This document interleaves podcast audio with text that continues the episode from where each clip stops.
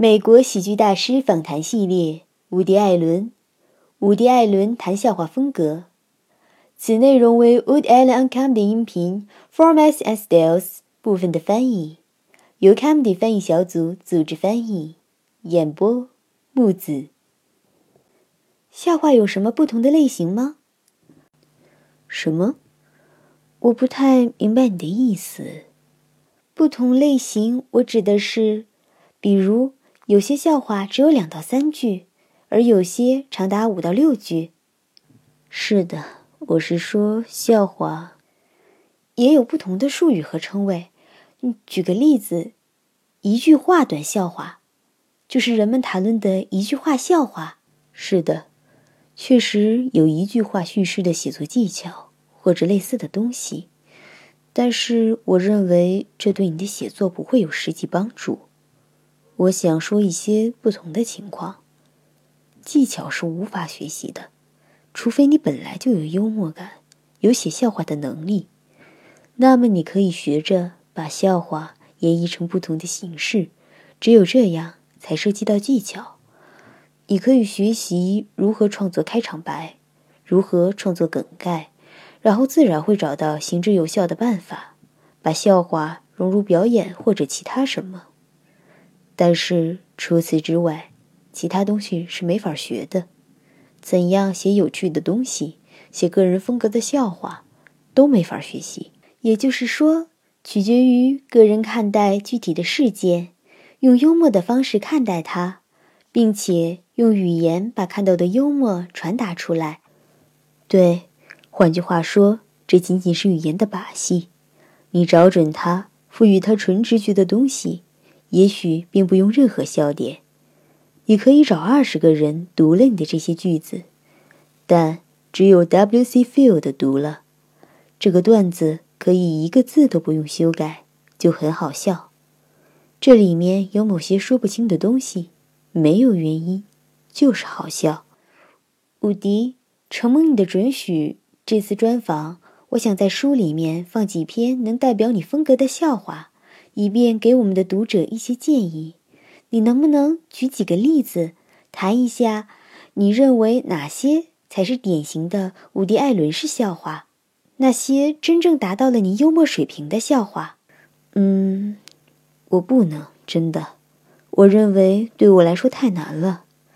我写的那些经典的，随便举几个笑话。我写的只是普通笑话。我的意思是，重要的不是笑话本身。很多人都陷入了一个误区，包括我在内的许多业内人士都认为笑话本身是最重要的。正是这个谬误。导致现在平庸的喜剧演员层出不穷，同时也导致了许多其他的问题。让你赢得掌声的其实不是笑话本身，因为演员其实和笑话本身无关。我写的笑话，同样的笑话，在表演的时候对我没有任何帮助。我们被逗乐，不是因为我们知道那些笑话，我们笑，往往在知道那些笑话之前。是喜剧角色的出现把我们逗笑的。把世界上最烂的文本拿给 W.C. Field 这些脱口秀明星讲，他们也能讲得很搞笑。同样，把世界上最好笑的笑话文本拿给一个不会讲笑话的菜鸟，他肯定讲不出来什么效果。我不是说你可以不练习，看明星秀，你会发现喜剧新人总是在练习。表演的过程中会出现各种状况，而观众并没有因此离开，接着很可能突然就好转了。我跟很多喜剧新人一样，需要同样多练习的机会。以我的能力，也许可以少练习一些。我是说，差劲的喜剧演员总是把表演毁得难以置信，但是让观众离开的。是某些无法解释的东西，这跟笑话本身无关。我认为你可以。你认为观众和喜剧演员之间的互动，比如爱、崇拜和狂热，这种情感很重要吗？是的，这很难表达那到底是什么。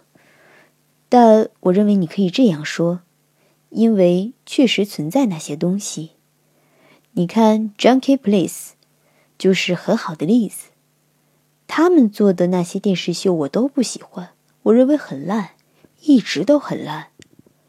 但是观众很喜欢，每周都追着看，以至于他们可以一部烂剧接一部烂剧的做下去。每个人都喜欢他们，觉得他们很搞笑。他们身上肯定有某种东西让大家有共鸣。同样，可能另一个喜剧演员他做的很出色，观众也喜欢。但是只要有一次表现不好，你知道，观众就会遗弃他。肯定有某种东西在起作用。对于那种无论多差劲都有人喜欢的，我想说一下我的感受。我有种感觉。通常，观众喜欢一个节目，是因为喜欢某种性格，或者认同某些东西。只要秀一开演，无论表演的是什么，演出状况百出，他莽撞的同伴有一张欢快的爱尔兰人的脸，不停地眨眼睛，观众依然很喜欢。那个表演者是那种温暖可爱的类型。嗯，我们是人。能引起我们共鸣的是那些有个性的演员，而不是某个完美的演员。我们每周看他的节目，连续多年，因为他是个活生生的人。你有切实的感觉，你看到的是生活中的人。这跟笑话本身无关。就算好的编剧不提供笑话给他们，只要过一段时间，他们也能成为美国最好的喜剧演员。同样。把最好的文本给一个不具备那种东西的人，你懂的，什么也不会发生。那些笑话仅会停留在练习阶段。